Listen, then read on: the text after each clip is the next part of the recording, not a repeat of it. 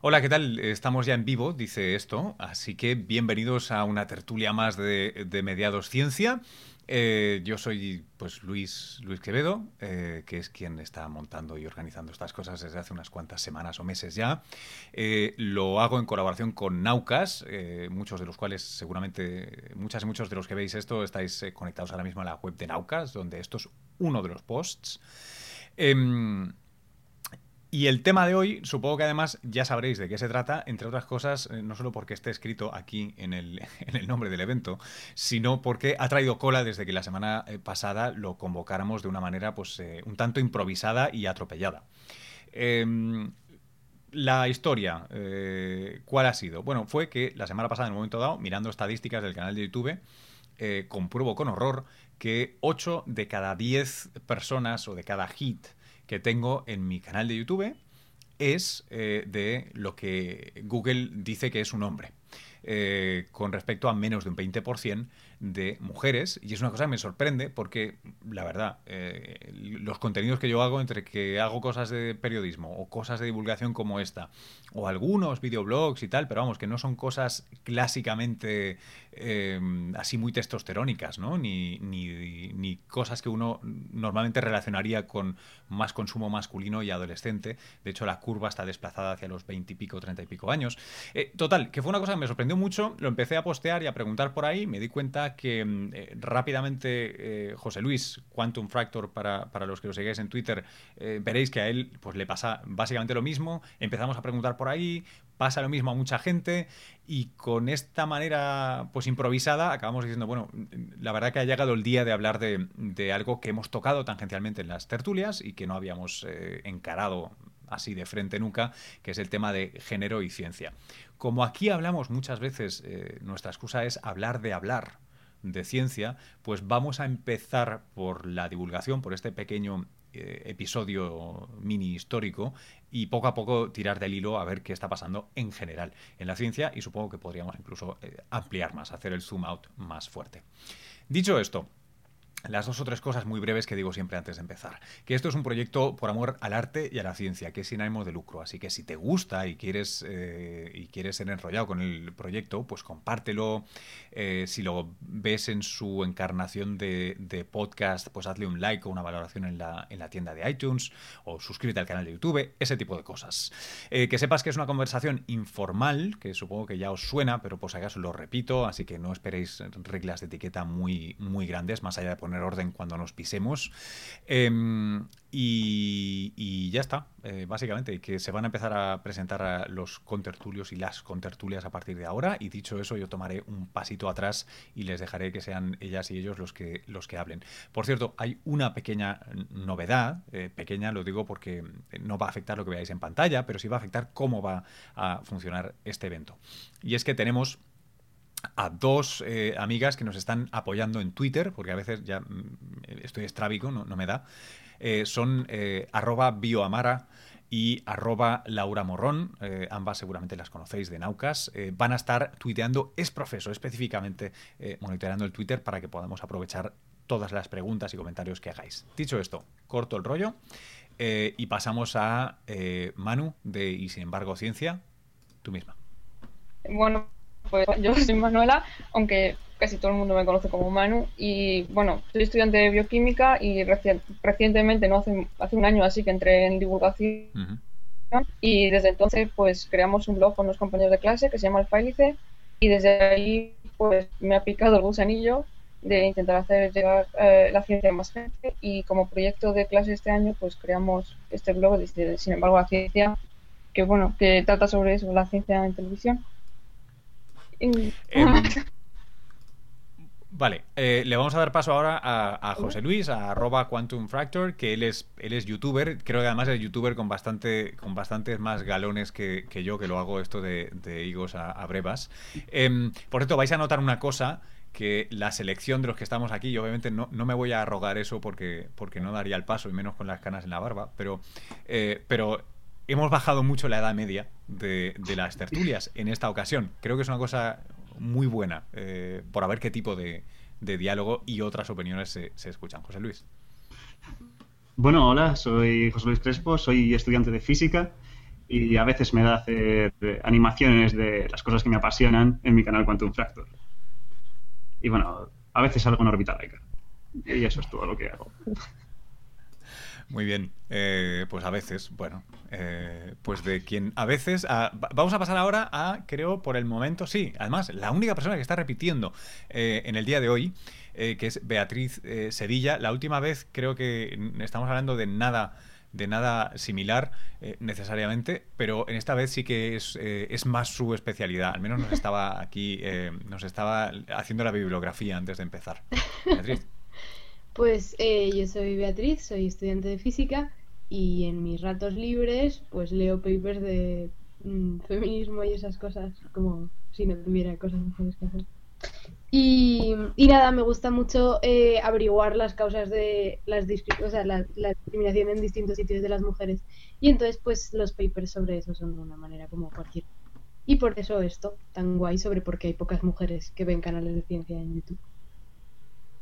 Y bueno, e, e, esa va a ser una de las primeras cosas yo creo que tenemos que, pasar viendo si, si, es culpa de YouTube que no categoriza a quien no tiene género o quien no lo describe como hombre, que eso a veces pasa ¿no? en, los drop-downs, en los menús estos, o, o, qué hay realmente detrás de eso. Pero antes de ello, tenemos, last but not least, a Ángela Monasor. Ángela. Hola, ¿qué tal? Mm, bueno, pues yo soy de las que empezó en la ciencia eh, estudié farmacia, luego hice un doctorado en, Madrid, en, el Centro Nacional de Investigaciones Oncológicas. Y ahí, un poco como Manu, pues fue cuando empecé a experimentar con los blogs y demás, también hacer talleres de ciencia y a día de hoy me dedico profesionalmente a la divulgación. Eh, estoy en Reino Unido y trabajo en, en un proyecto, bueno, en varios proyectos de divulgación online eh, en los que ponemos en contacto a científicos o ingenieros con chavales y bueno, digamos que es un concurso para los científicos y los ingenieros en los que los chavales les votan. Y aunque eso es lo que hago a nivel, bueno, para ganarme la vida eh, y me encanta, luego en mi tiempo libre pues también sigo dedicándole tiempo al blog y por supuesto me interesa mucho como divulgadora como mujer y como persona eh, la involucración, cómo se involucran las mujeres en ciencia y en divulgación y, si se interesan y cómo se interesan por la divulgación. Em, una cosa os quiero, eh, os quiero pedir, no, no, no aquí a mis, a mis compis, sino al resto, a los que estáis viendo esto. Em, he dicho antes, he enviado un tuit que ha, sido como medio confuso, así que lo, voy a intentar deshacer el embrollo ahora. Quería pediros, si nos ayudáis a través de Twitter, a hacer una especie de censo. Sé que va a ser cutre, sé que la muestra va a ser una mierda y nuestra rigurosidad estadística va a dar pena. Sin embargo, me gustaría que enviarais un tweet, los que estáis viendo, con dos hashtags separados. El primero, almohadilla M2 género. Así os tenemos fichados en la columnita esta que tenemos. Y eso es, eso es como Paleofree está haciendo y como tanta gente está haciendo. Otro hashtag seguido, espacio, almohadilla, él o ella. Eh, y así tenemos ese pequeño y particular censo que podemos intentar hacer aquí de ver quién nos seguís, porque yo, yo por ejemplo, no, no sabría decir si, si, si, más hombres o más mujeres. Hombre, si, si, es por las visitas a mi canal de YouTube, pues tengo que decir que son más hombres, pero... En o tal vez una estrategia para ser trending topic. Eh, por ejemplo, una estrategia para ser trending topic. Joder, eh, esa, es, una buena, es una buena manera. Oye, eh, yo quería, eh, para, echar más cifras aquí, antes de arrancar a buscar, eh, antes les decía, antes de que arrancáramos, que creo que va a ser un tema, obviamente, tan extenso, que mi ambición llega hasta, o sea, si lo superamos, cojonudo, pero mi ambición llega hasta trazar un mapa de los diferentes valles y colinas de, este territorio de qué hay en divulgación en las diferentes áreas, qué diferentes teorías se proponen para explicar la falta o la generosidad de mujeres en uno u otro lado. Eh, podemos incluso entrar en la discusión de, por qué le hemos llamado M2 género y no M2 sexo, em, que, también tuvimos por Twitter hace unos días, etcétera. Me gustaría empezar, sin embargo, porque antes José Luis nos decía que tenía cifras para que no sean solo mi canal de YouTube, sino el suyo y el demás. Eh, José Luis, cuéntanos que así en el survey este, así a ojo que, estamos haciendo todos, ¿qué otros casos hay? Bueno, pues te cuento. Eh, bueno, eh, empezamos contigo, que como ya comentaste por Twitter, tienes como un 78% de visitas hechas por hombres. Eh, vamos a discutir también cuál es la fiabilidad de esto, porque no estamos muy seguros si esto es correcto o no. Hay que saber que las analíticas de YouTube, que es como hemos sabido estos porcentajes, Lo sabemos porque eh, lo que hace lo que hace YouTube es contar eh, el, el, género de viendo tu vídeo. Y se sabe que hay un montón de perfiles que no tienen género porque eran de YouTube antiguo, en fin. Es decir, que hay un poco aquí discrepancia. Y además, hay una cosa más gorda que ahora te contaré. Bueno, tú tienes 78% de visitas de hombres. Yo, eh, tal y como vi hace unos días, tengo un 89%. Es muchísimo.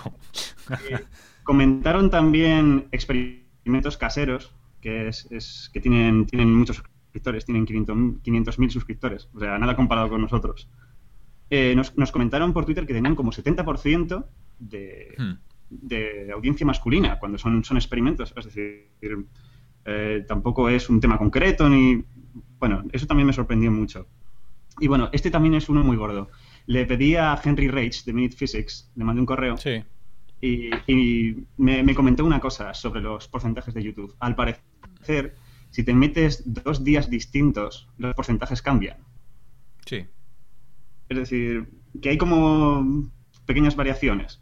En cualquier caso, eh, Henry me dijo que sus, sus, porcentajes solían variar entre un 90% y un 80% de hombres. Hmm.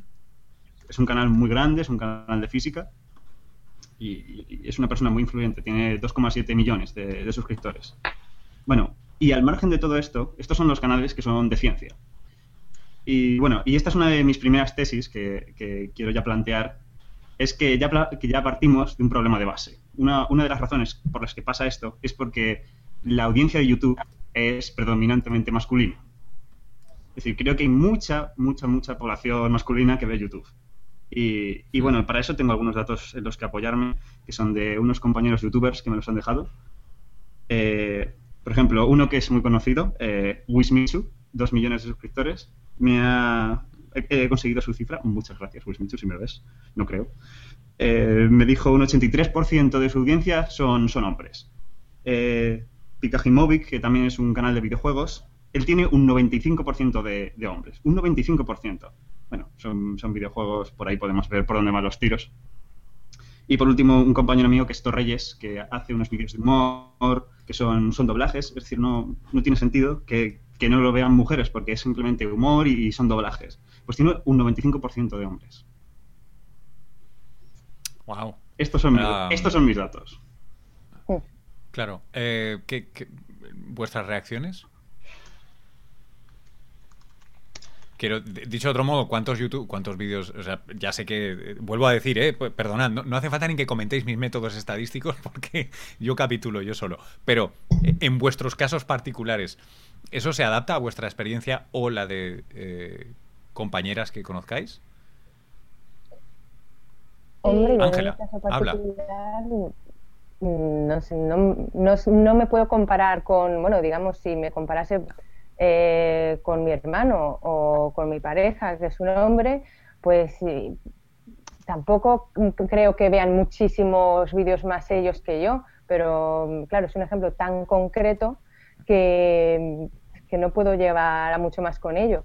Eh, la verdad que cuando leí algunos datos de estudios generales sobre el uso de YouTube y vi que en general se calculaba que el uso de YouTube era de un 70% de, de, hombres, me llamó muchísimo la atención y la verdad que no suelo explicármelo. Luego mirando a datos de uso de Internet, lo que he visto que en muchos reports eh, de diferentes países y diferentes sociedades eh, dicen es que las mujeres eh, tendemos a buscar más un contenido social y los hombres tienden más a ir por información.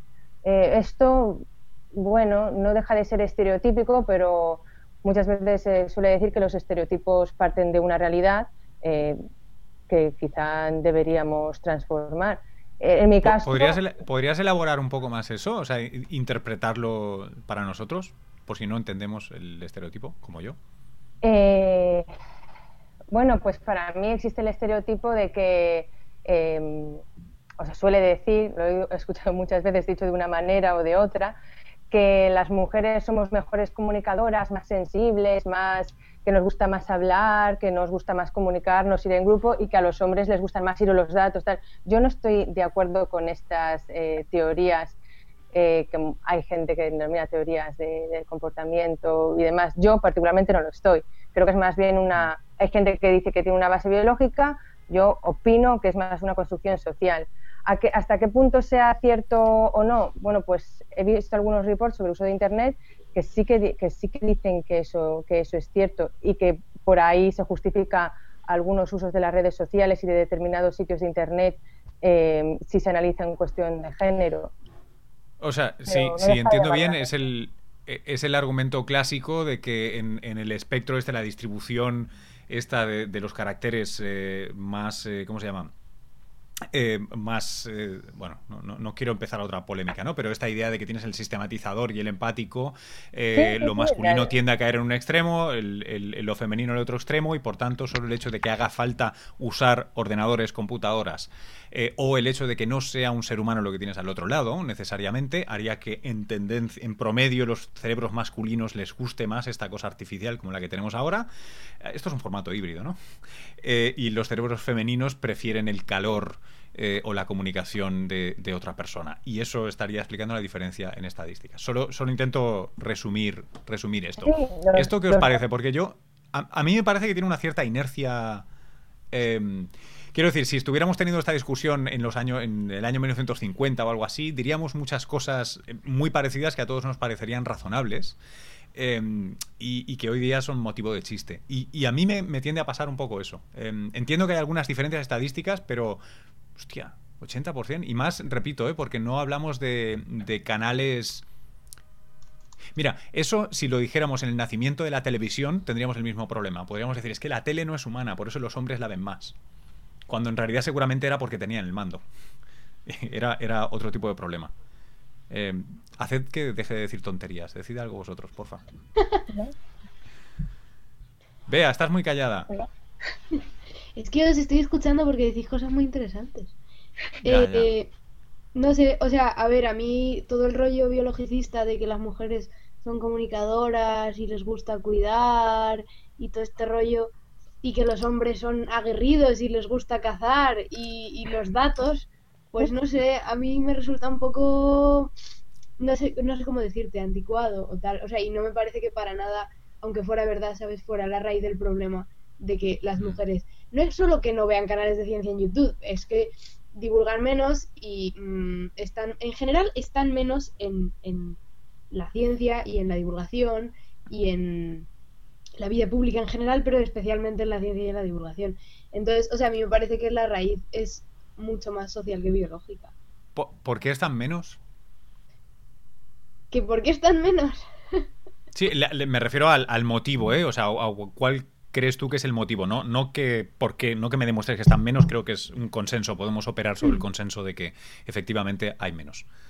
Pues porque desde que, o sea, para mí, mi opinión relativamente formada sobre esto es que es por los estereotipos. O sea, a las mujeres se les encamina hacia unas profesiones y hacia unos hobbies y a los hombres hacia otros. Entonces, pues, mm, lo que tiene eso es que al final, pues, o sea, los jóvenes cerebros de niños y niñas en los colegios, eh, pues son muy impresionables. Entonces, pues, o sea, son como muchos pequeños empujoncitos en direcciones específicas según tu género.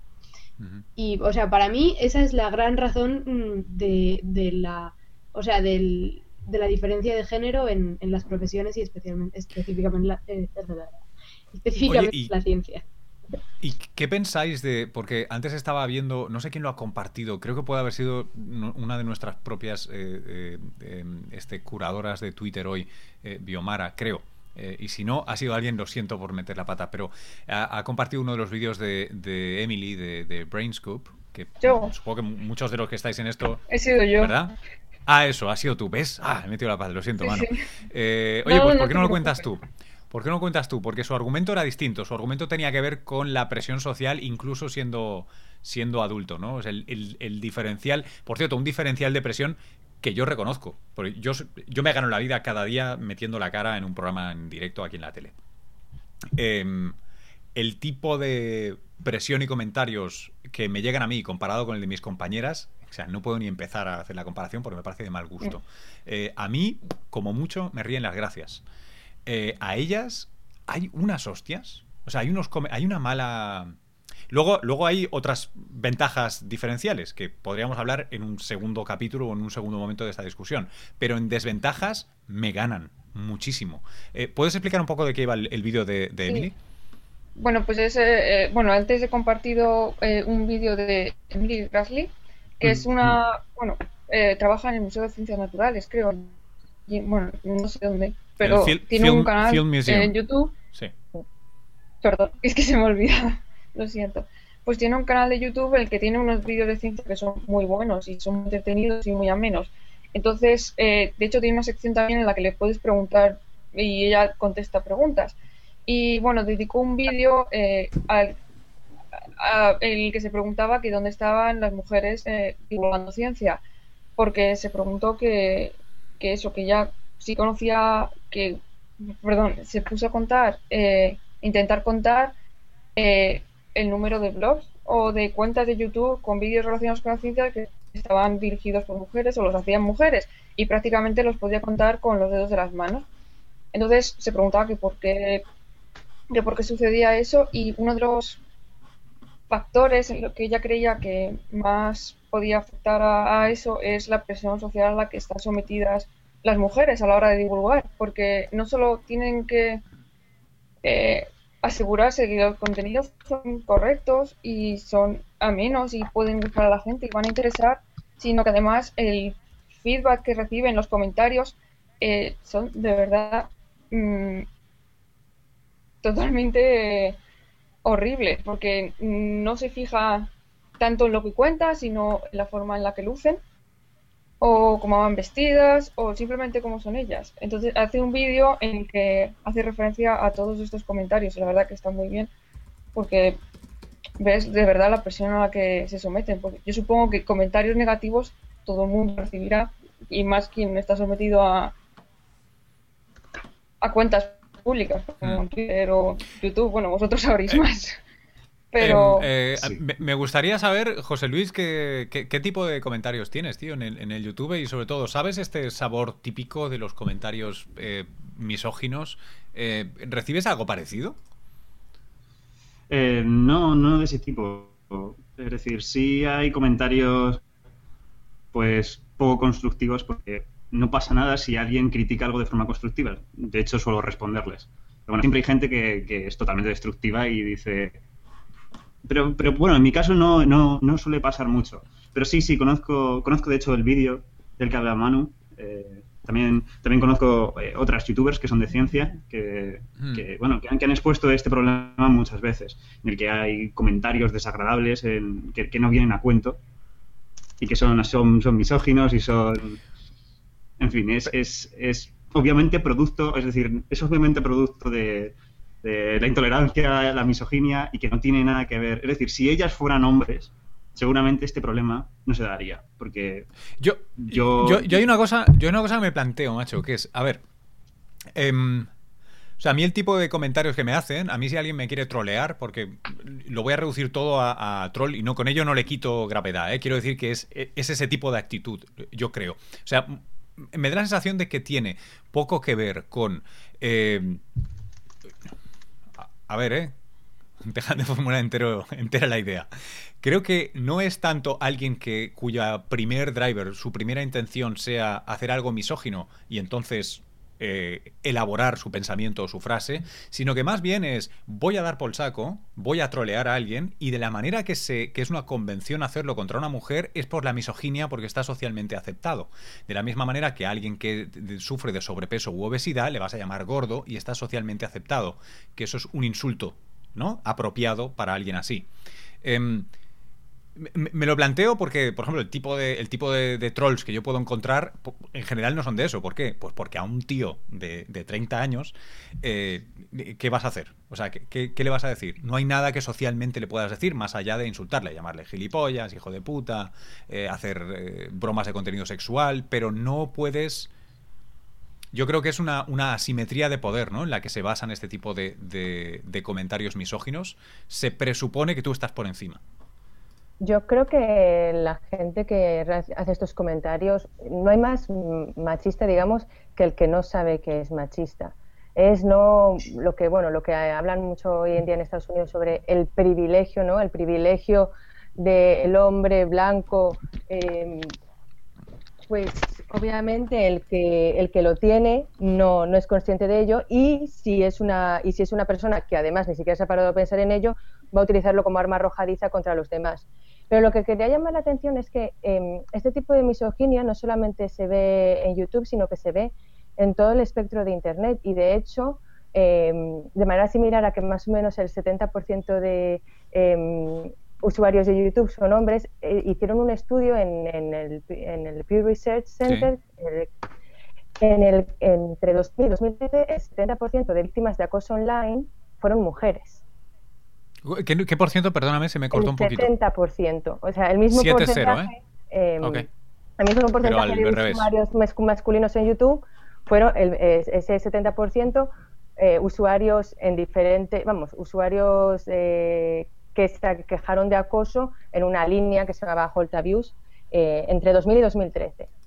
Y, y, aquí, de hecho, es que luego hicieron otros estudios que me, vamos, que estos me llamaron bastante la atención. Hicieron un estudio para ver si esto se repetía con usuarios neutros eh, no dependiendo de la actividad del usuario, lo que, lo que hicieron fue crear usuarios con nombres, de, con nombres masculinos y femeninos, eh, con un contenido bastante similar, y vieron que los, los, usuarios femeninos tenían una media de 100 mensajes de acoso sexual explícito y los masculinos 3. O sea, que claro, Sí, sí. Pero la, cosa es, o sea, lo que yo me planteo, y con, eso no estoy descargando a nadie de responsabilidad, ¿eh? lo que quiero decir es que me parece que es que hay algo que la sociedad de alguna manera lo sanciona. No lo sanciona negativamente, ¿eh? sino positivamente, o bueno, hay una cierta indiferencia. O sea, hay algo que permite que eso suceda. Eh, porque eh, si no, es, un, es, un, ejemplo bruto que me gusta usar de vez en cuando, que es de la misma manera que tus impulsos más básicos em, te podrían eh, llevar a, a, robar, matar, violar, tal, y no lo haces, em, no veo por qué, de la misma manera que no te cagas y orinas encima a diario, Em, no contienes ese tipo de cosas. A mí no me importa que el cerebro masculino esté programado por millones de años de evolución para pensar todo eso o para tener esos impulsos. Eso me parece un mal menor. Lo que me parece grave es que uno actúe o verbalice esos actos. Eso es lo que me preocupa y por eso estoy intentando pincharos por ahí. ¿Qué, qué pensáis de eso? O sea, ¿por qué? ¿Por qué yo sí puedo hacer un comentario machista y como mucho se recibirá con un silencio, pero no, pero no se me expulsa? Está claro, es la, es, la privacidad. Es el hecho de que no saben quién eres.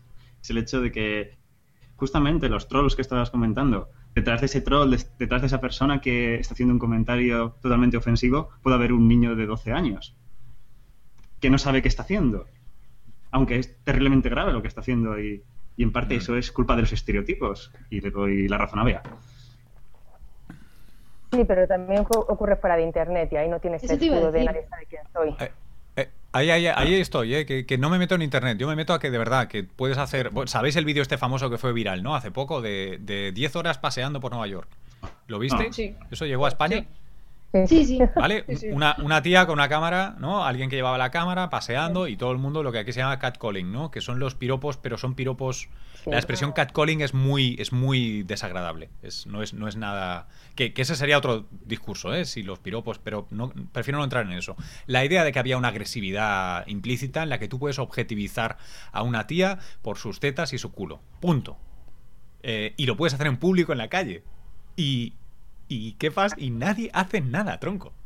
es que es la polla, eso es lo que yo, eso es lo que yo no entiendo. Y antes tuiteaba, ¿eh? No entiendo. O sea, yo quiero que me, que me deis opiniones y me ayudéis a entender. Aquí o en Twitter. No lo entiendo. Yo creo que parte del problema es que no son solo los hombres los que lo hacen, también muchas mujeres. Entonces ya no estamos hablando de un 50% de la sociedad, es mucha más gente. Bueno, incluso yo tengo que reconocer que a veces me reconozco pensando algunas cosas y algunas pienso y digo, uy, pero si esto que estoy pensando es súper sexista. Hmm.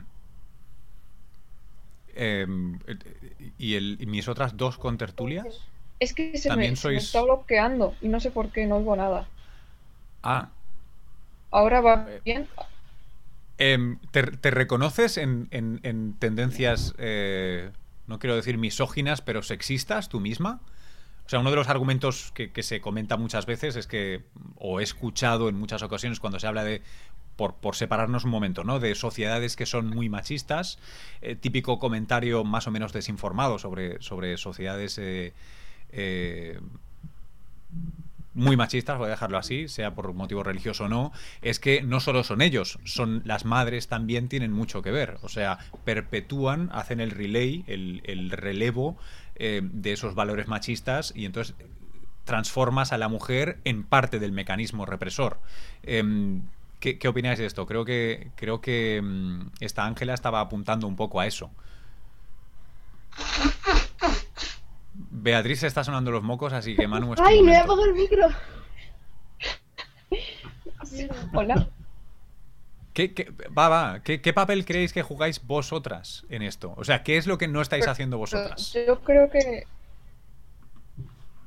Yo creo que eso en cierta medida sí que... Eh, aunque no nos demos cuenta, eso sigue, o sea, esa mentalidad muchas veces, aunque de forma más, más ligera, sí que sigue estando ahí, aunque nosotros mismos no nos demos cuenta, porque lo hemos ido aprendiendo desde que somos pequeños. Entonces, a lo mejor, yo, por ejemplo, no de una forma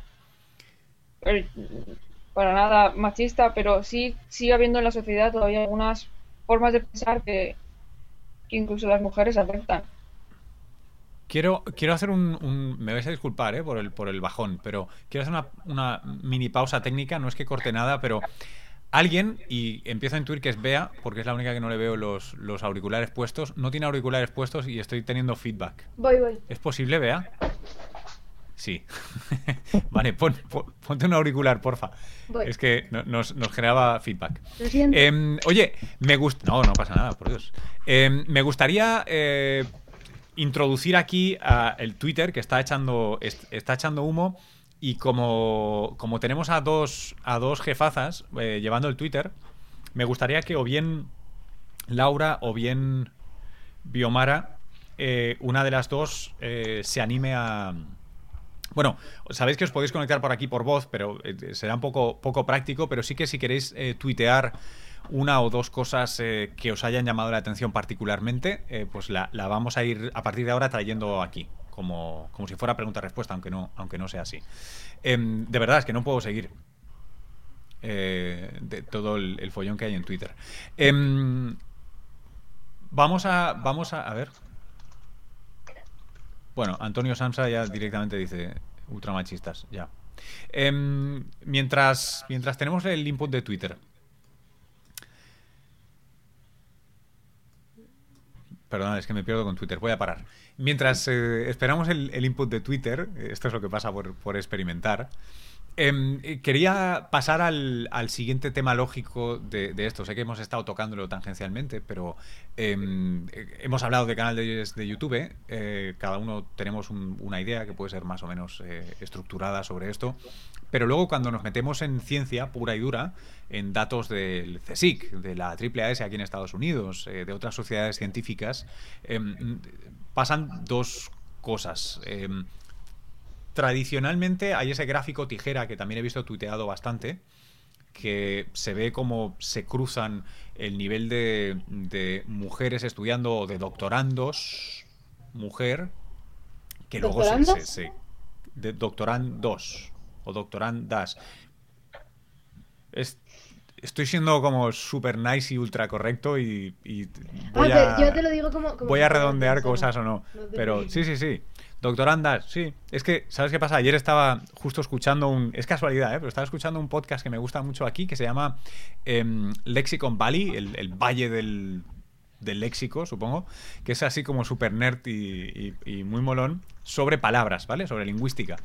Eh, y dedicaron un episodio entero a, a, las palabras en masculino y femenino, que sabéis que en inglés tienen la cosa de que eh, una palabra en femenino es muy adrede, porque no hay. Eh, y explicaron unas cuantas historias muy divertidas sobre los sobre las termina sobre agregar terminaciones, ¿no? Que es un es un juego de, del coyote y el correcaminos durante siglos. ¿no? Que escoges, le pones terminación para diferenciarla, entonces se normaliza, como se normaliza ya no se quiere usar, se quiere usar el neutro, entonces al cabo de una generación se vuelve a poner terminación, pero es distinta para separarla. Corto el rollo. En ciencia, eh, ¿hay menos mujeres o solo hay menos mujeres en la escuela de graduado o buscando un doctorado? Eh, ¿Por qué hay muchas menos mujeres en cargos más altos en el CSIC, por poner un ejemplo? Sé que han habido datos que daban vueltas por aquí. Por, por alusiones voy a preguntarle a Ángela, que es la única que está ahora mismo doctorada. Bueno, yo creo que siempre cuando hablo de, o cuando se habla de temas de género y ciencia o divulgación, yo siempre digo que son los mismos factores que afectan a, la mujer en la sociedad en general. Em, y yo pienso que la mujer nos cuesta incorporarnos en determinados, en determinados ámbitos porque se nos exige o nos exigimos demasiado. Ahora mismo yo misma he dicho, a veces me veo, eh, veo que tengo algunos pensamientos que considero sexistas. Y entonces ya me estoy exigiendo ir en contra de, eso, que está muy bien que yo me autoexija, pero ya me estoy exigiendo no escuchar a los trolls, ir en contra de esas ideas que me vienen, superarme a mí misma en ese sentido.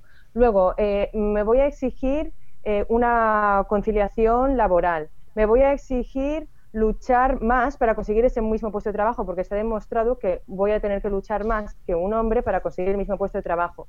Me voy a exigir luchar contra todos los estereotipos que me dicen que tengo que ser humilde y no pedir, y no pedir un ascenso, no pedir que me incrementen la paga.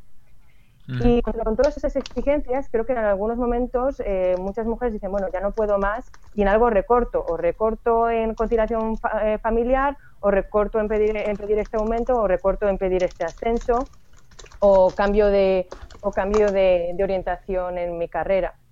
Y creo hmm. que esta es un poco la, la, causa por la que efectivamente hay menos mujeres. En, vamos, en mi campo era muy claro, yo hice biociencia, yo me dedicaba a las biociencias y yo no lo dejé por motivos de, género en absoluto, sino por una cuestión vocacional. Eh, vi que me gustaba más, me veía mejor en divulgación, pero era muy claro, eh, hay muchas, yo estudié farmacia, además, que son el 80% al menos o 90% eh, de mis compañeras de licenciatura eran mujeres. Yo en el doctorado, más o menos, podría decir que es 70% de chicas. Postdoc ya hay más o menos 50% y ya a nivel de, vamos, de científico contratado o de director de grupo, eh, la mayor parte hombres. Yo tengo, tengo las cifras aquí que las había tuiteado Biomara, eh, correspondientes a 2013, no sé si solo es 2013, pero bueno. Sí, eh, 58 puntos. Vale, 58.66. Vale. 58.66% son mujeres en personal de investigación en formación. 41% eh, obviamente eh, de hombres. Eh, llegan al 100% la suma, así que no parece que no hay margen de error. Eh, en postdoc parece que son iguales, 50.1% eh, mujeres, 49.09% hombres. Luego esto se invierte de una manera radical, vuelve al paso anterior, 61% hombres, 38% mujeres. En eh, R y C, ¿me corregís, por favor? Son beca Ramón y Cajal, el contrato Ramón y Cajal. Ah, Ramón y Cajal, joder. Vale, vale, perdón. Espera, que, estaba yo con el research y no sé qué. sí, CT, IC, PI. PI, personal investigador. Una traducción de esa, de esa gráfica, por si la quieres. Bueno, eh, podemos subirla. Pero vamos, eh, la idea es que empezamos en un 60-40 prácticamente, se cruzan en postdoc y luego se separan para no volverse a encontrar, eh, llegando a, en personal investigador a 76% hombres, 20, casi 4% mujeres. Supongo que no poco de ello tiene, que ver con que el personal investigador acumula gente no de menos de 30 años y entonces tenemos una inercia histórica que debemos recordar que no siempre ha habido tantas mujeres en, escuela de doctorado. Eh, en este país, al menos, en España, que es de lo que estamos hablando ahora, y eso necesariamente influye. Em, pero sí que, sin más, ¿no? Es, muy curioso, ¿no? Porque creo que nos ha pasado casi todos en la, en la carrera. Salvo, por ejemplo, em, José Luis, que tú estás en físicas, ¿no? Sí, ¿Qué pasa en físicas? Mm, bueno, de ello te podemos contar sobre eso. Eh, física, pues yo diría que el 20% de mi clase o incluso menos, vea, corrígeme si, puedes, son mujeres. Somos predominantemente hombres ya en la carrera, así que, y bueno, esto no quita que, haya mujeres muy, muy brillantes. De hecho, tengo compañeras que son muy, muy listas. Y, bueno, y, eso, cuando pasas al siguiente paso, que es eh, doctorarte, hacer un postdoc, pues se va reduciendo ampliamente. Es decir, eh, esto pasa en física, pero no pasa en otras carreras, como, como ha contado Manu. O como ha contado Ángela. Eh, yo quería decir que las conté en primero. Y, éramos más o menos, eh, en mi clase, que no era la tuya, 17 mujeres de 75 personas. Había más zurdos que mujeres. O sea, de verdad, que mujeres. Ah, de verdad lo sabía porque los conté. Un par más solamente, pero es un dato significativo que hubiera más zurdos que mujeres en mi clase. Eh, me, gusta un comentario que leo en Twitter y bastante apropiado, por cierto, al paso de quien está contribuyendo ahora, eh, de Joaquín Sevilla, que dice, tan, tan presionadas por el status quo las mujeres para no ser ingenieras mecánicas como los tíos para no ser enfermeros. Esto es curioso, ¿eh? Porque estamos hablando de algo que como estamos partiendo de, de la situación de que, claro, hacer ciencia en general o los canales de YouTube son buenos, positivos y molan. Entonces, lo estamos viendo en algo positivo, pero también se da ese... No sé si ese es el, caso, ¿eh? pero sí que, sí que es cierto que se da eh, el hecho de que hay cosas que son eh, socialmente no sancionadas y humillantes para los hombres y que estos intentan eh, escapar o que no, no, podrías conciliar, no tu vida familiar, pero no podrías conciliar tu vida social siendo enfermero. Famosamente, eh, toda la serie de películas de, de ¿cómo se llama este hombre? Sabéis a lo que digo, ¿no? Los de los, los de Meet the Fuckers. Ah. ah, se me fue. ¿Sabéis lo que digo? Los padres de él, los padres El enfermero, los padres de él, los padres de ella, todos. Sí, sí, sí. Precisamente está basado en un chiste más viejo que, que nada, que es que es ser enfermero en lugar de doctor, que es lo que debe ser un hombre, ¿no? Un hombre debe ser doctor y una mujer debe ser enfermera. Eh, estas son cosas que me parecen salidas de 1950, de una película de Mad Men. Eh, de hecho, muchos de los temas que tocamos aquí me, me, entristecen especialmente porque me parecen salidos de, una de un episodio de Mad Men. Ya es una pena que sigamos en estas, ¿eh? Sí. ¿Dónde, dónde, hay, ¿Dónde cambia esto? ¿Hay, ¿Hay rincones en los que esto está cambiando? ¿O mejorando? Si puedo decirlo así. Vean, la de los papers. Hombre, eh... Ah, bueno, justo sobre esto no tengo papers. Tengo dos datos que se contradicen. Que es... Eh, o sea, pero que son muy... Son más o menos puntuales. Eh, ahora mismo eh, Crespo y yo estamos en, en tercero.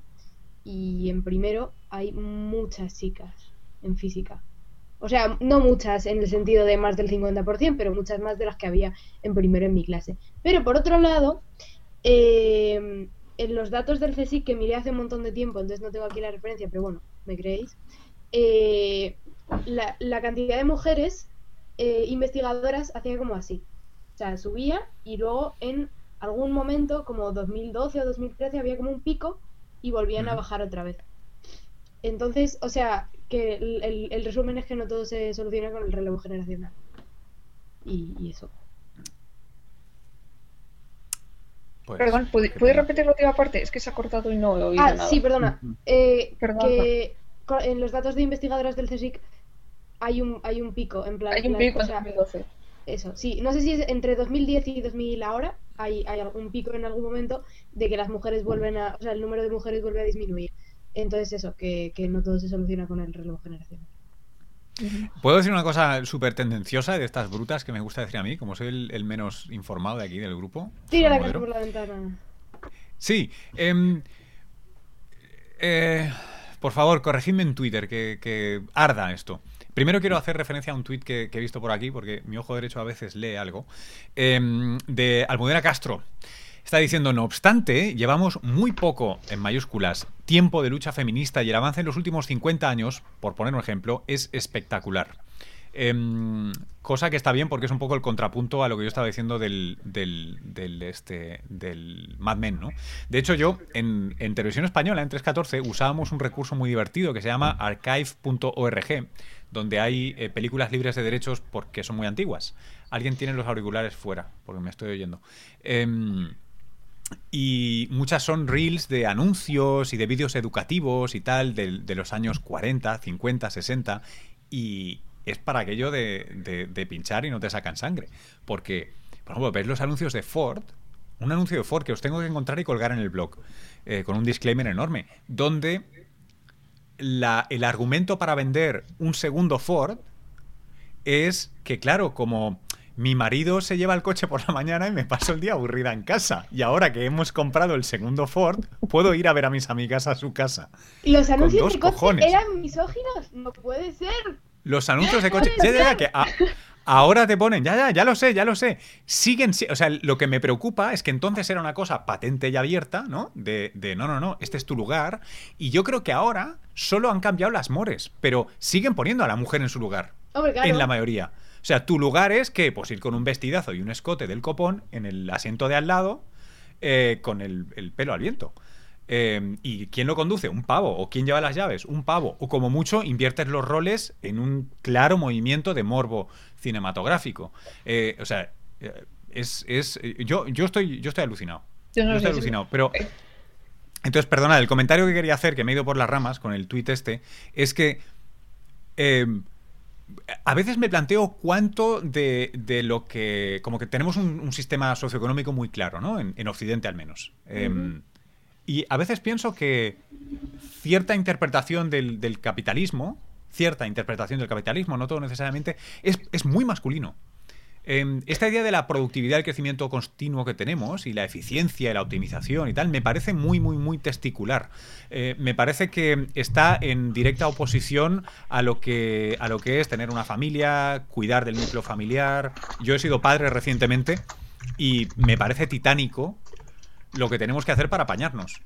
Y como somos gente pues que intenta ser decente, nos intentamos partir, pero es súper complicado. Em, y vivimos en la, en la meca del capitalismo, claro. Aquí las bajas maternales, ríete, la paternal ya no te digo porque te empieza a entrar el chiste y no acabas. Em, vamos, no lo sé. Esa es una reflexión que no llega a ningún lado, ¿no? Pero a veces pienso si, si todo el sistema económico está empujando eh, el barco hacia ahí. Bueno, hay gente que piensa, yo esto lo he escuchado de la gente, la verdad que no sé si viene de alguna referencia, también me voy a aventurar un poco aquí. Hay gente que opina que cuando se vendió la incorporación de la mujer al mundo laboral, para nada era, por supuesto, una propuesta feminista, sino que se trataba más bien de vendernos una moto para, que, para hacernos dependientes de dos salarios y punto.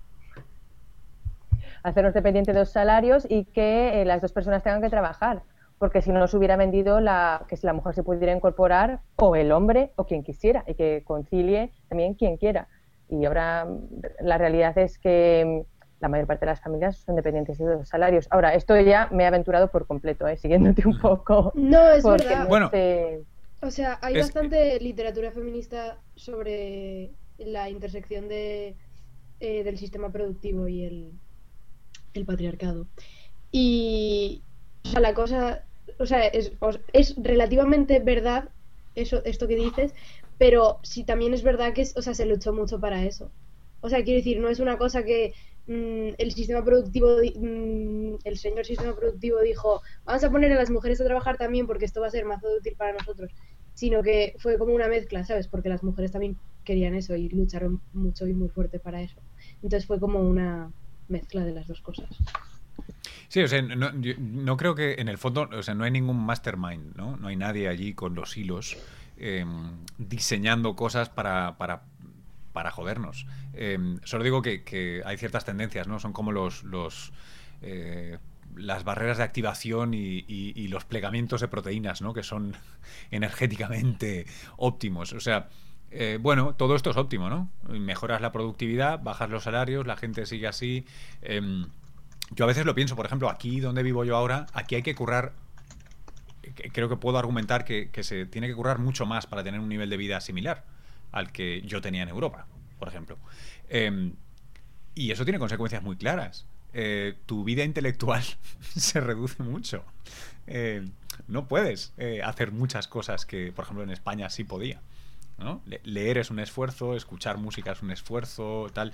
Em, tienes más lujos, pero tienes más lujos porque ganas más dinero, pero tienes que trabajar mucho más para ganar ese dinero. Es, es, un poco retorcido todo. Y repito, no creo que haya un señor Jimmy Diamond sea el que esté impulsando todo esto, ¿no? Pero, perdón, estoy Me, estoy patinando. Em, Biomara y Laura Morrón, em, si no lo hacéis por mensaje privado, no puedo ver si me decís nada, porque entráis en el feed de todo el mundo.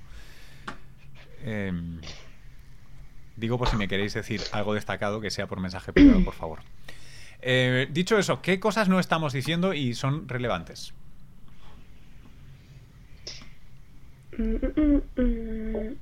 Bea está pensando. Eh, José Luis, de las cifras que has estado. Eh, ah, Bea, perdón. Sí. Ah, Bea primero, por favor. Vale. Sí, ya eh, nada, que es que, a ver, antes no he dicho nada porque la conversación ha seguido, pero. lo de que. O sea, era cuando habéis dicho lo de que las mujeres también tenemos pensamientos sexistas y tal. Que, o sea, es verdad, pero.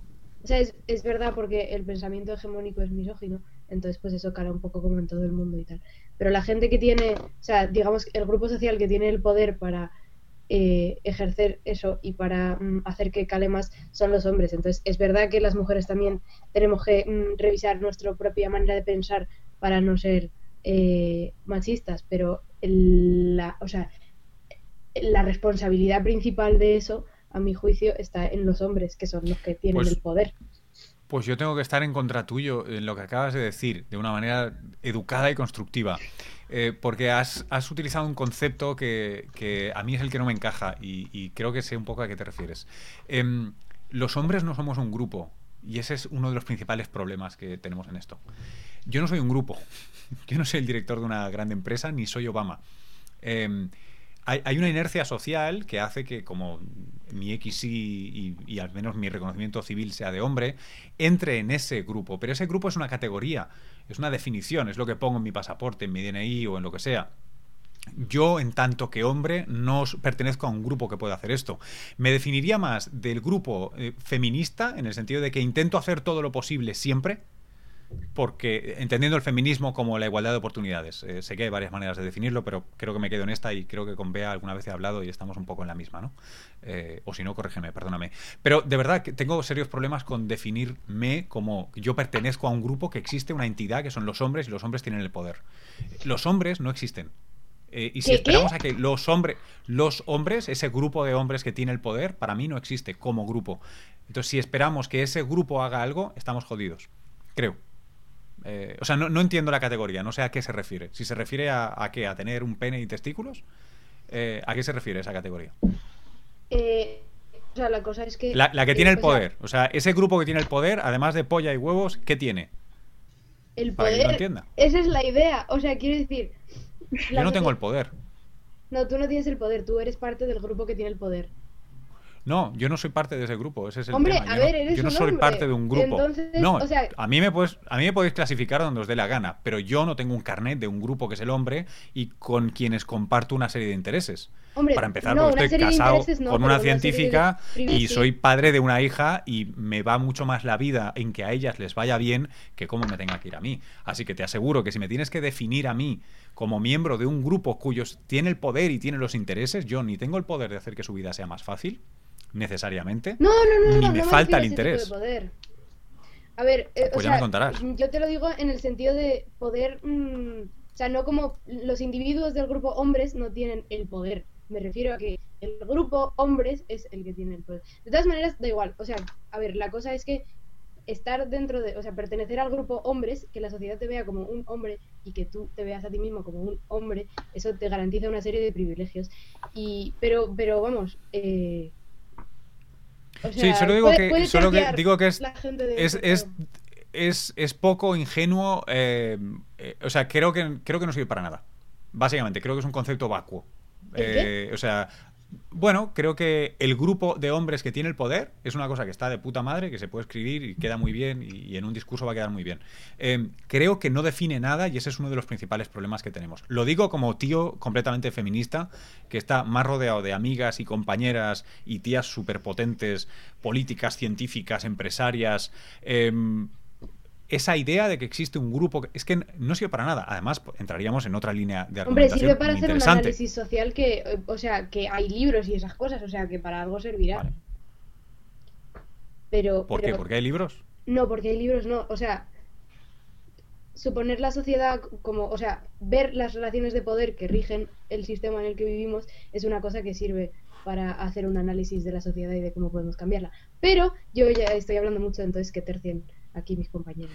No, no, no, pero, pero es, que, es que es interesante porque creo que, o sea, es, es, un, es uno de los clavos en el que hay que dar y que creo que es, que es muy interesante. O sea, de la misma manera que yo antes no le arroga, o sea, no estaba culpando a las mujeres por tener esos pensamientos o, o creo que Ángela no estaba culpando a las mujeres como grupo, ¿no?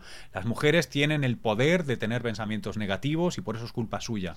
Creo que eso es tan... Eh, tan poco útil como generar otra, otro grupo, otra idea platónica de hombre eh, que está en ese mundo de las ideas y que tiene el poder para cambiar las cosas. Es que creo que lo primero sería coger, bajar un momento y decir, personas, familiares, gente con más poder adquisitivo, menos poder adquisitivo, eh, profesiones... O sea, no sé, el, el blanco y negro me parece un poco a mí personalmente me parece chorra y estoy un poco calentito porque también antes de ayer en la radio le gastaron una putada os voy a contar esta anécdota. Sabéis que en Silicon Valley hay una. Si hay, si hay sesgo en, la ciencia de la divulgación, en Silicon Valley es una pasada. Eh, apenas hay mujeres, sobre todo ya en puestos un poco con responsabilidad, ¿no? Em, y es un tema que se está hablando mucho últimamente. Yo tengo amigas que están muy involucradas en, el, asunto. Eh, y hace una semana o por ahí, o dos semanas, no, no quiero meter la pata, un podcast que se dedica a cosas de Internet hizo una historia sobre un tipo que por lo visto es un aprovechado, que él habla de, diversidad en, el mundo de la tecnología, eh, de que hacen falta más mujeres. Entonces se le hizo una crítica, bueno, en llamas, se lo dejó al hombre por eh, aprovecharse, por publicar un libro, por ganar dinero y por haberle enviado DMs, eh, mensajes directos por Twitter, a una mujer que le estaba interpelando por Twitter en abierto. y se dijo que el DM equivale a la mano en la rodilla de Internet. Por cierto, algo sobre lo que me encantaría saber qué pensáis, porque yo todavía se me erizan los pelos cuando recuerdo la expresión. Entonces, básicamente a este tío le han arruinado la vida. Eh, porque os podéis imaginar la tormenta digital que siguió a, esa pieza en la radio, ¿no?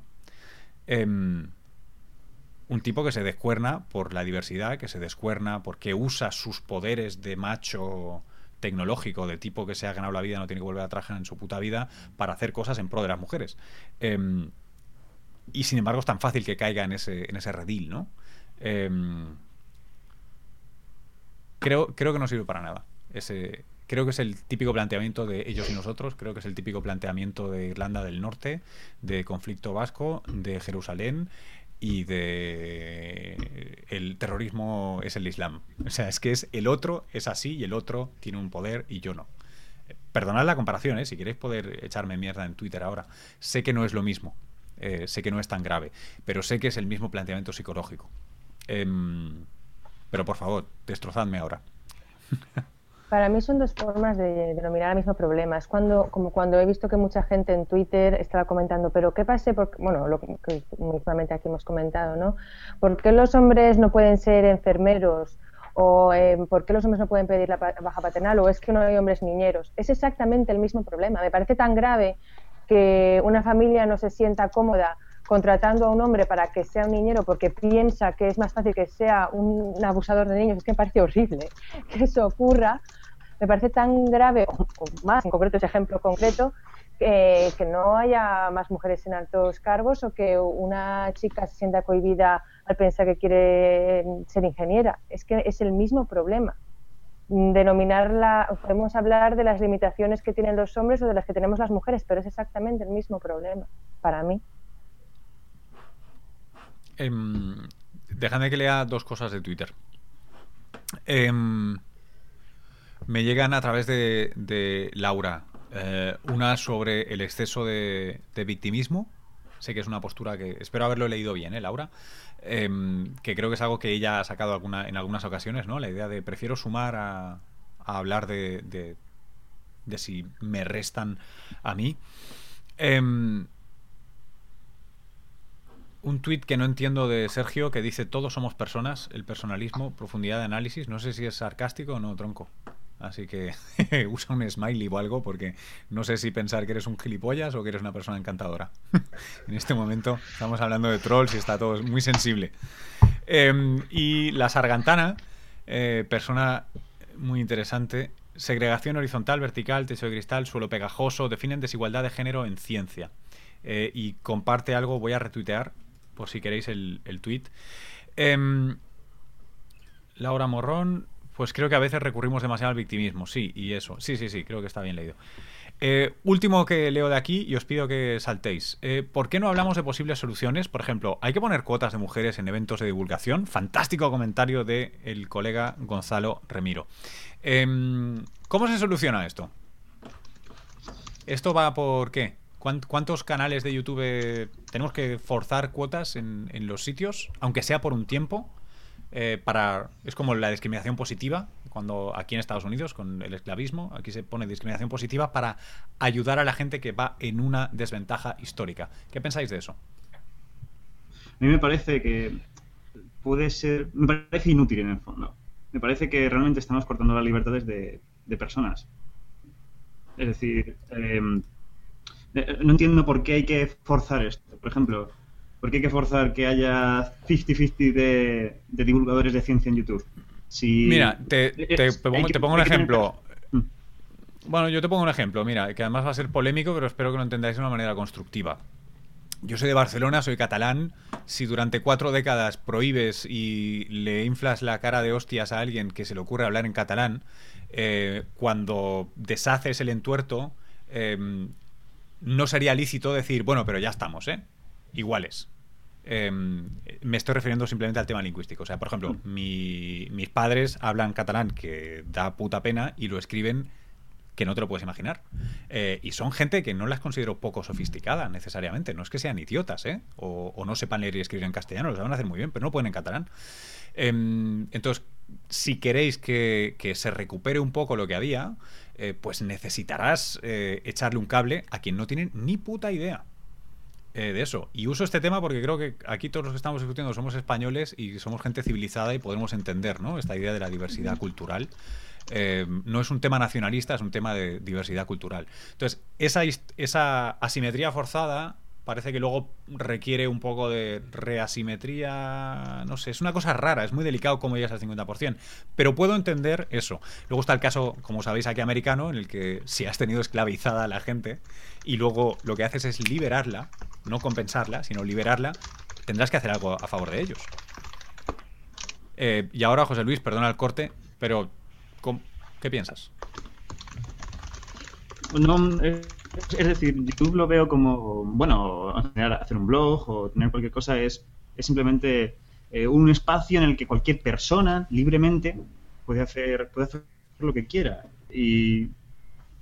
Es que, ¿qué defines como libremente? Personas... Perdón, vea, perdón, no, no sé si te he cortado, lo siento. ¿Qué ha pasado?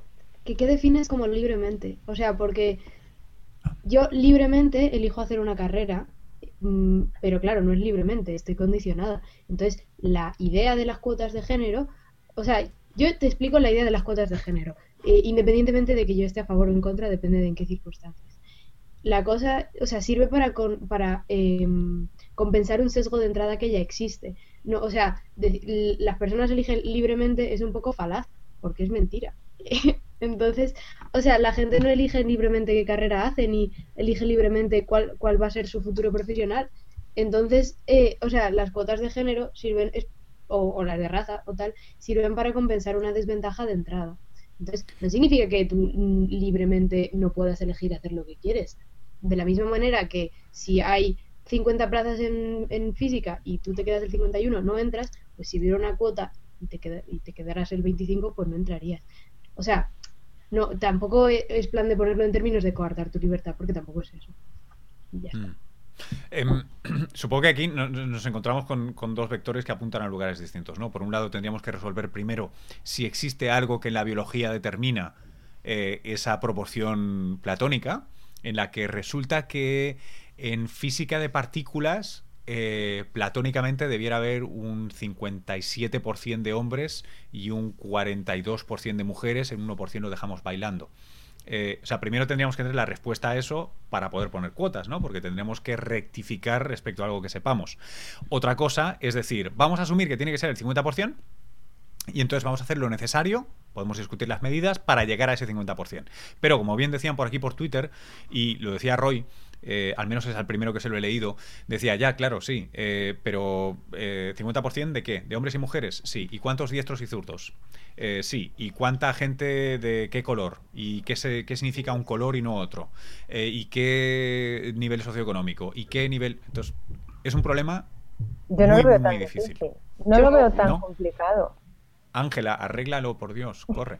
Yo Dime. No, no voy a arreglar nada, creo. Igual es lo peor más pero eh, en Reino Unido y creo que en Estados Unidos igual, bueno, tú solo sabrás mejor, pero en Reino Unido, tú, en muchos trabajos, sobre todo en empresas grandes, cuando tienes un, tienes un formulario opcional a rellenar sobre mm, ciertas características tuyas, eh, que tú consideras, por ejemplo, qué etnia o raza tú consideras que eres, qué orientación tú consideras que orientación sexual tú consideras que tienes, eh, qué género tú consideras que tienes, etcétera. La puedes rellenar o no. Y en teoría, en grandes empresas tienen que cumplir unos porcentajes. Eh, al margen de esto, yo quería hablar de cuándo creo que una cuota puede ser buena. Y es una que yo intento cumplir en los eventos de divulgación que, organizamos. Eh, organizo eventos que tienen zonas temáticas, ¿no? Entonces, por ejemplo, en la zona de, yo me encargo de eh, reclutar a científicos e ingenieros. En la zona de mm, física de partículas suelo tener dificultades para encontrar a mujeres porque necesito cinco y normalmente me gusta tener dos o tres de cada. Eh, entonces, ¿qué hago? Pues no le digo, no lo digo públicamente, esto es una eh, revelación en primicia, no lo digo públicamente, pero eh, busco, voy a los departamentos y muchas veces escribo a más chicas que chicos o me pongo en contacto con eh, gente que, asociaciones que sean de mujeres científicas, etcétera, para buscar específicamente a este público. ¿Por qué? Porque luego los estudiantes de escuela que vean que científicos en están en esa zona, pues yo no quiero que vean que solamente hay hombres, porque la realidad es que sí hay mujeres. ¿Y por qué tengo que esforzarme más en reclutar a mujeres? Pues porque, y también, a, también lo hago con mujeres y con minorías étnicas. Pues porque son personas a las que muchas veces se les exige tanto en su vida que, vamos, en su vida profesional, que muchas veces van a sentirse con menos capacidades para dedicar parte del tiempo a un evento de divulgación, porque van a pensar, no, es que entonces no voy a estar a este nivel de excelencia que me he exigido. Entonces hay que darle esta oportunidad por eso, en segundo lugar, por los chavales que están formando, que están, van a participar en ese evento de divulgación, para que tengan, para que todos tengan un rol, un rol con el que identificarse. Yo... Oye, em, Perdón. Sigue, sigue. No, yo que en ese sentido sí que sí que estaba de acuerdo, estoy de acuerdo con Ángela en eso de que eh, la competencia es tal que luego dedicarse a la divulgación es como un extra. Y de hecho, si, si ponemos, en, bueno, en cuanto a lo de las cuotas de género, yo no sé si estaría muy de acuerdo con eso, porque sería, como decíais vosotros, a forzar la creación de nuevos canales, ¿no? Sin duda, muchos de ellos serían buenos, pero otros a lo mejor sería como forzar la creación de nuevos canales sin que a lo mejor a la gente de verdad tuviera pasar por ello o lo interesara divulgar. Y, y, yo creo que, bueno, perdón, lo siento, te continúa, continúa, continúa, sí, perdona. Eh, em, también esto, bueno, en cuanto a lo que hablábamos antes de, de la presión que reciben las mujeres a la hora de divulgar, es muchas veces porque se sabe que son mujeres o son hombres los que están divulgando. No sé si conocemos, bueno, creo que todos aquí conocemos la, la página de I Fucking Love Science. No, pues eh, desde en su creación nadie, bueno, muy poca gente, solo los fans más acérrimos sabían que la que dirigía esa, esa página era una mujer. Y no fue hasta que se hizo Twitter y lo promocionó en la página web que la gente descubrió que era una mujer la que había creado la página y que tiene millones de seguidores esa página, yo creo en Facebook. Y recibió una serie de comentarios pues del tipo de los que hablábamos en el en el vídeo antes. Y eso antes, antes de saberlo, no los hubiera recibido. De hecho, tenía muy buenas tiene muy buenas críticas esa página. Sí. Eh, José Luis. Eh, sobre el sesgo que estábamos hablando, eh, un problema y que es cierto que para ciertas cosas puede venir muy bien, por ejemplo, con lo que dice con lo que dice Ángela, que chavales vean que no existe ese estereotipo científico, pues está muy bien, pero en otros puede ser muy perjudicial por ejemplo, puede, puede reducir la calidad. Por ejemplo, imagínate que solo pudiéramos abrir 50 blogs de bioquímica. Solo 50. Y, si abriéramos las plazas para los mejores currículums o lo que sea, y nos aparece 80% de blogs mujeres, 20% de hombres. Si pusiéramos el sesgo del que estamos hablando, 50% mujeres, 50% hombres. Es muy posible que se nos colaran, eh, en este caso tíos, eh, que no tuvieran la calidad, la calidad que hubieran, esos blogs no tuvieran la calidad que hubieran tenido si no hubiera el sesgo. Es decir, que estamos dañando la calidad de los blogs en favor de que estos estereotipos no se perpetúen. Y aquí ya hay que ver qué decidimos. Pero ahí, ahí, hay un, ahí hay un argumento, yo sé que es un argumento que se, que se cita muchas veces, ¿eh? pero, pero creo que hay, eh, es, es, es, un, es, un, es un riesgo que pagas durante un tiempo para normalizar un desequilibrio histórico. Quiero decir, es como cuando se dice, vamos a hacer un gobierno con paridad de ministras y ministros. No, porque el ministro tiene que ser aquel o aquella que llegue por más méritos, una puta mierda. Todos sabemos que a ministros se llega por méritos y por influencias y por tal cual. Y si quieres una paridad, la tienes que forzar. Y cuando la hayas forzado unas cuantas veces, cuando tengas suficiente... O sea, el tema es, y aquí creo que le voy a dar la razón a, Bea, así que me voy a contradecir, que me encanta. Eh, un tío va a tener más eh, inclinación a contratar a otro tío, aunque solo sea porque te entiendes mejor, porque sabes cómo cojones trabajar junto, qué objetivos, qué tal, qué sabes, tienes complicidad, tienes el mismo humor, tienes el mismo, hay códigos de género que sí que se aplican. Por eso habrá hombres que tengan problemas con hombres homosexuales y entonces no quieran solo hombres, quieran tíos y straight, ¿vale? Eso será un tipo de problemática que va a haber. Y eso lo que hace es generar de una manera intencionada no intencionada, que cada vez haya más tíos en posiciones directivas. Pues cuando tienes que seleccionar a alguien, será con alguien que te puedas ir a tomar unas birras y a cenar y a hacer planes y a tal. Entonces, solo en ese sentido, si tú consigues, aunque sea con un poco de, artificio, colocar a mujeres allá arriba tomando decisiones, entonces son ellas sobre las que cae la responsabilidad que antes Bea arrogaba sobre los hombres, que es ahora vosotras podéis escoger entre lo conveniente, lo fácil o o el, una corrupción positiva, si quieres decirlo así. En fin, eh, es una expresión no muy afortunada, pero creo que ya me entendéis. Vale. ¿quieres? Sí, Te veo quiero, mucho. Quiero la palabra. dos cosas importantes. Eh, a ver. Por supuesto. Yo, yo no quería sacarlo de los papers, pero es que decís cosas que mm, los papers pues hablan de ellas, y claro. La primera cosa es que eh, añadir cuotas de género en los sitios, según los eh, todos los que he leído sobre esto, eh, no reduce la calidad, sino que o bien la mantiene o bien la aumenta.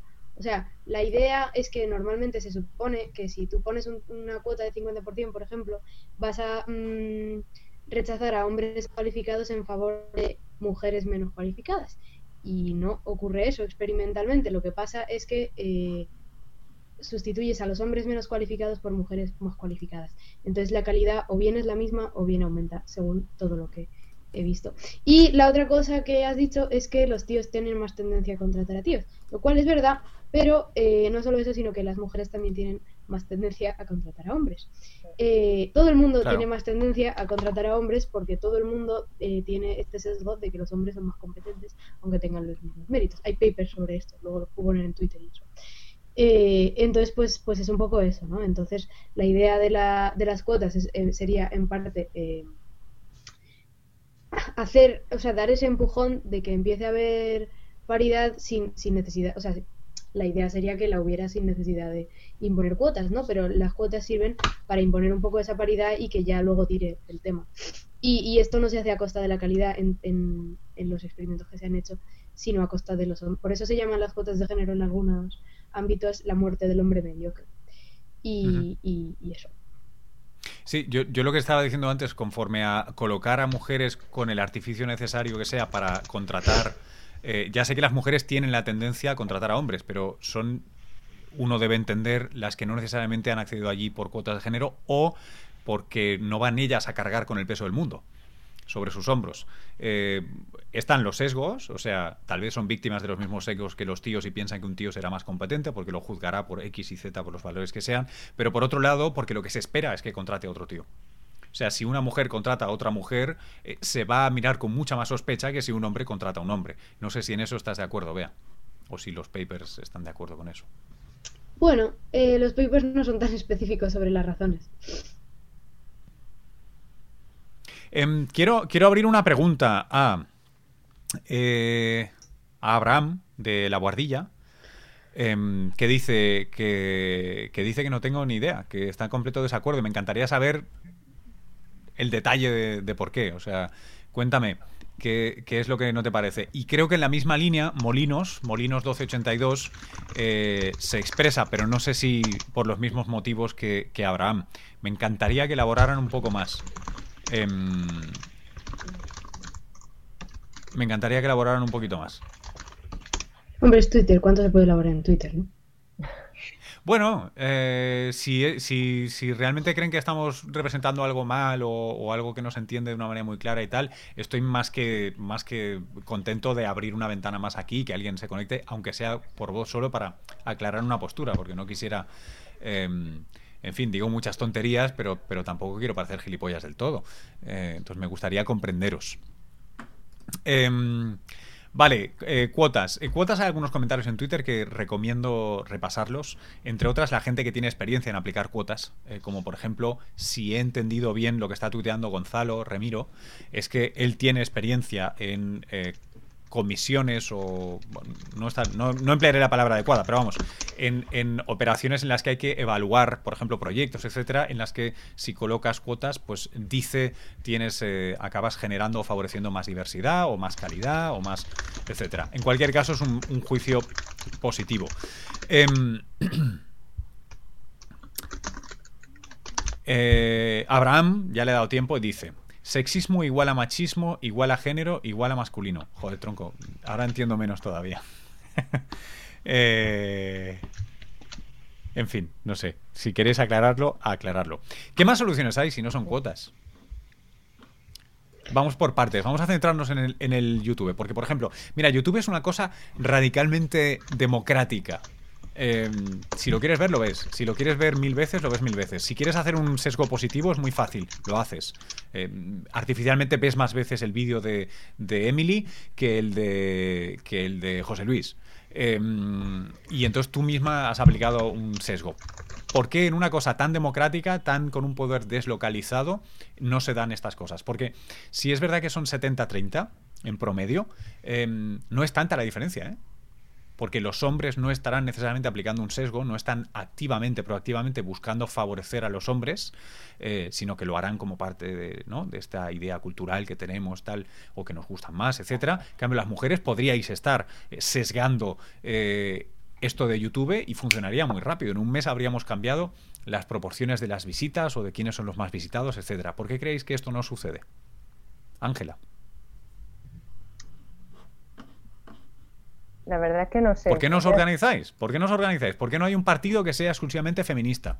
Lo como hay. lo hay un, uno verde. Ya, bueno, ¿por qué no está al nivel y, al, y, a la potencia de que. Ya, ¿Me entendéis, no?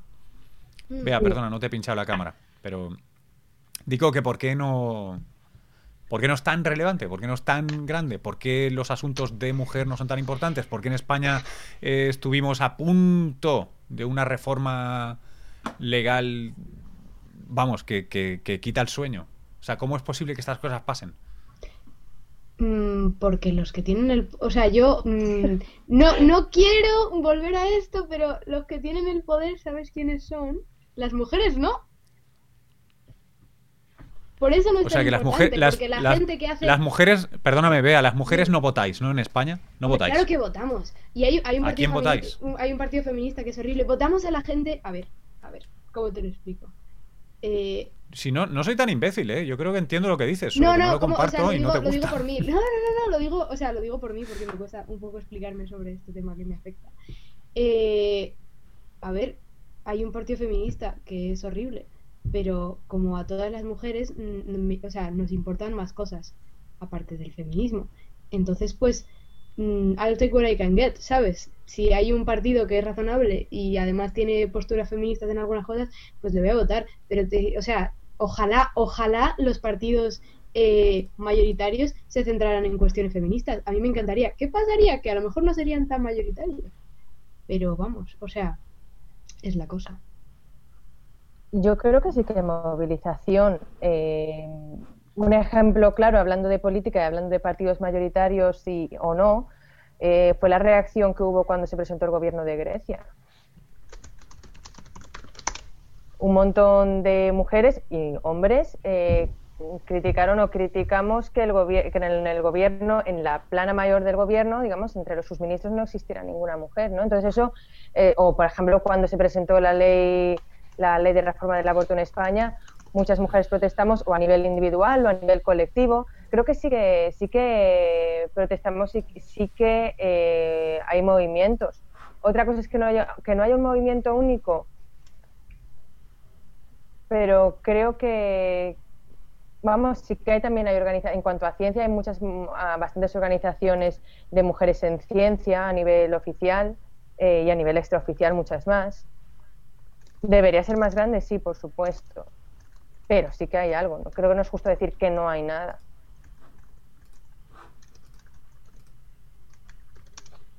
No, no sé si sigo sin. Estoy aquí por el, por el Twitter. Eh, eh, voy a leer el tweet de. Hostia, es complicado de leer esto. De Pozuelen con Z, que se describe como más atractivo que Pedro Guerra, pero menos que Pablemos, en Madrid. Em, y dice: Por Dios, ja, ja, ja, ja, ja, en mayúsculas. Cita: Las mujeres no votáis en España, todo irónico. Acaba la cita. Que se acueste el moderador, por favor. DEN 2015. ¿Qué es DEN? Perdonad, que no estoy a la última con hashtags. Es, el, debate del Estado de la Nación. Es un chiste ah, del debate del Estado de la Nación. Oh, fantástico. Y pues explícame el chiste, porque no lo acabo de entender. Entonces, ¿qué tiene que ver con debate del Estado de la Nación? Da igual, es. Eh... Da igual. Es gracioso porque son dos hashtags que no tienen nada que ver. Da igual. Ok. Ok. Pues vale. vale. Eh, no estoy de acuerdo. 86 parlamentarias inglesas laboristas han hecho una campaña para entre cuotas para mujeres en una furgoneta rosa. Ah, eso, eso lo vi, lo vi, el otro día. Lo echaron en Last Week Tonight, ¿puede ser? Mm. Sí, están recorriendo um, Gran Bretaña con una, una, una camioneta rosa. Y de hecho hay una controversia porque cuando le preguntan por el color ni siquiera quieren admitir que es rosa, porque sería como muy cliché. Todo lo que es de mujeres o chicas es rosa. Entonces lo llaman color cereza o algo así. Y sí que ha generado una polémica bastante. Bueno, por lo que he visto, yo no he visto mucho. Em, como el vídeo famoso. Eh, supongo que todos lo conocéis, ¿no? El vídeo de, la Unión Europea, Comunidad Europea, no sé exactamente cómo se llama. No, it's a thing. Un vídeo es horrible. ¿Quién se le ocurrió eso? Si, alguien no a lo un ha hombre, visto... casi seguro que a un hombre. Perdón. Pues no te voy a decir que no, la verdad.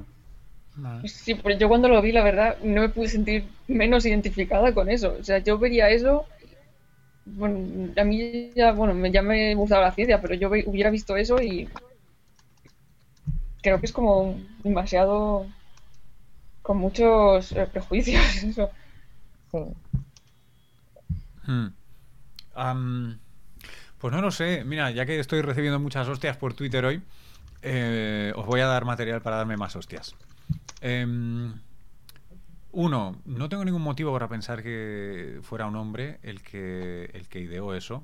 Eh, es más, conociendo a cómo funciona el político a nivel europeo, estoy seguro que había bastantes mujeres en esa comisión. Eh, estoy seguro no. Me parece razonable pensar que podían haber mujeres en esa comisión. Y es más, me parece que incluso mucha gente en una cierta ebriedad creativa pensaría que era la hostia eh, el vídeo. Porque combina todo lo mejor. Lo que pasa es que es gente que no tendrá ninguna sensibilidad, que es, que es muy distinto, independientemente de la orientación, el tamaño o la disposición de sus genitales. Em, quiero decir, hay muchas mujeres que diseñan cosas pavas de color fucsia y rosa para mujeres y no, y no por ello son misóginas, ¿no? Mm, Muchos eh, ropa y chorradas para mujeres o, o solo o son los hombres los que usan el rosa para las mujeres. Sí. Bueno, da igual. La cosa es que, eh, mm, aunque sea estadísticamente, la gente que es más probable... ¿Cuál es el problema con, con la expresión chorradas para mujeres? Es, mm, es, mm, es un poco problemático, pero no pasa nada. Eh, ¿Pero por qué? ¿Es problemático? He dicho chorradas para mujeres porque me parece que, es, que hay tonterías como, por ejemplo, em, mm, una cartera del colegio que tenga que ser fucsia completamente para ella y completamente azul o negra para él. Me a parece ver, una sí, a ver, la para separación de género niñas. de los productos es una cosa terrible, pero bueno, que eso no quiere decir que las cosas que hagan para mujeres sean cerradas. Da igual, da igual, o sea, ha sido... No, no, no, no, no, perdona. Por eso te digo que, Claro, que ya sé que no era eso lo que querías decir, por eso lo Son chorradas para mujeres. Vale, Eh, Eh, una coma imaginaria si quieres. Vale, eh, la cosa es que aunque sea estadísticamente, o al menos en mi experiencia personal, he dicho que mm, probablemente ese anuncio lo hubiera hecho un hombre porque mm, la gente que es más probable que sea menos sensible a estos temas son los hombres porque no les afecta de manera tan directa como a las mujeres. Al menos en mi experiencia personal, por eso digo que mm, yo creo que será un hombre, pues porque ocurre esto de que las mujeres tienden a ser más sensibles hacia los temas que nos afectan principalmente a las mujeres. Y eso. Igual no, ¿eh? Igual fue una mujer, pero vamos.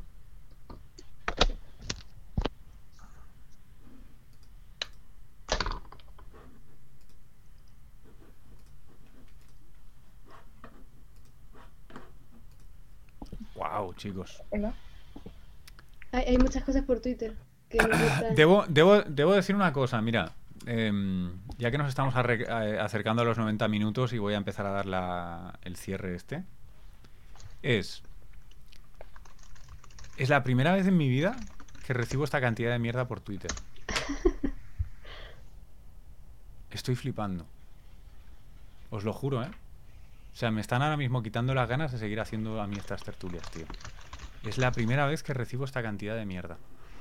Em, uno de los principales problemas que tiene, y tuitead todo lo que queráis sobre lo que voy a decir ahora, uno de los principales problemas que tiene este problema de la desigualdad de género, de sexo, llámalo como quieras, es que no tenéis ni puta idea, no sabéis distinguir. Tenéis los putos anteojos, los cristales de color metidos delante de los putos ojos por las putas inercias culturales. ¿A quién? O sea, muchos con esta segunda persona, ¿a quién que te estás queréis- refiriendo exactamente? Me estoy refiriendo a la mierda que estoy recibiendo por Twitter, no a ti. Vale, vale. No, no, estoy o sea, teniendo un intercambio súper constructivo y Vale. creativo y estoy perfectamente de acuerdo con que me digan de todo, incluso con que me insulten, con tal de que sea un diálogo. Pero la mierda que estoy recibiendo aquí, em, si fuera una mujer, sabéis qué tipo de tweets me estaríais enviando, ¿no? Pues a esto me refería. La única diferencia es que solo podéis criticar la barba, porque, en fin. Eh, flipo. Vamos a hacer una pausa de esta mierda y la próxima vez que queráis una tertulia de género, os la buscáis en otro lado, porque hay mucha gente que está demostrando que tiene la civilidad donde el género. Eh, cierre de turno de cierre de valoración y de todo esto. Manu, eres la primera simplemente porque es el orden que me aparece a mí en, en Sí, el bueno, mí Google Chrome. Vale, a mí me parece la última. Bueno, nada, pues yo creo que todavía queda, queda mucho, mucho por avanzar y aunque como decía Ángela, no es que no haya nada, hay algo, pero ese algo todavía es muy poco y va a ser difícil que haya mayor presencia de mujeres en ciencia, pero yo creo que, bueno, en el futuro sí que se podrá hacer y sobre todo yo creo que falta más mm, en divulgación. Yo leí hace poco un, no me acuerdo dónde, un artículo en el que dice que la de- demuestran que sí, que la divulgación sí que anima a hacer a hacer carreras científicas e interesarse por la ciencia. Yo creo que también una mayor presencia de mujeres en, en la divulgación sí que podría animar, sobre todo desde la base de la infancia, de los niños pequeños, que es donde realmente se aprende y donde no todavía no has aprendido todos los prejuicios que pueda haber y que lo que otras personas pueden pensar. Y yo creo que sí que se podría partir de ahí.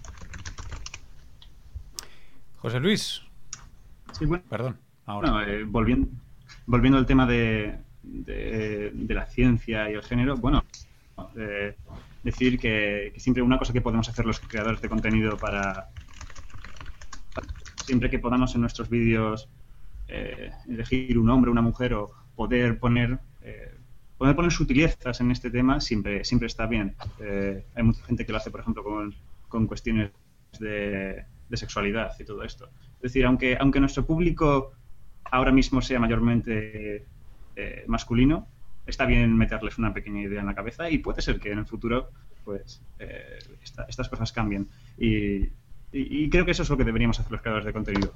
En intentar hacer que nuestro contenido también darles pequeños easter eggs de, esto. Y bueno, por último, de, eh, si se ha notado mucho mi ignorancia en estos temas, pido disculpas. Seguramente alguien con seguramente alguien con más idea que yo podría haber estado aquí y haber dicho cosas más interesantes. Pero, pero bueno, intento aprender lo más posible y eso es. Vea, tuyo.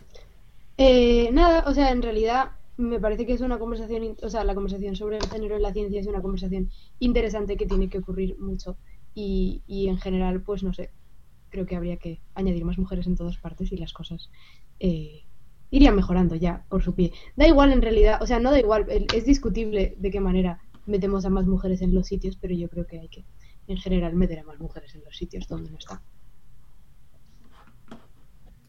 Ángela.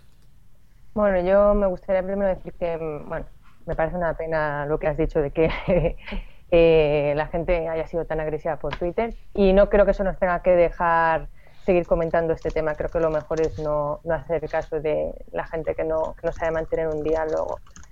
Y bueno, para cerrar, hay una cosa que no hemos dicho y que a mí me gusta siempre destacar cuando hablamos de cómo mejorar la mm, incorporación de la mujer en la ciencia y es que, mm, sobre todo en, eventos de divulgación, eh, a mí me parece fundamental no incidir demasiado en el problema. Por ejemplo, en este vídeo se exageraba el problema y, se, y en otras ocasiones lo que se hace es, por ejemplo, diseñar eventos que sean solo para chicas o solo para mujeres.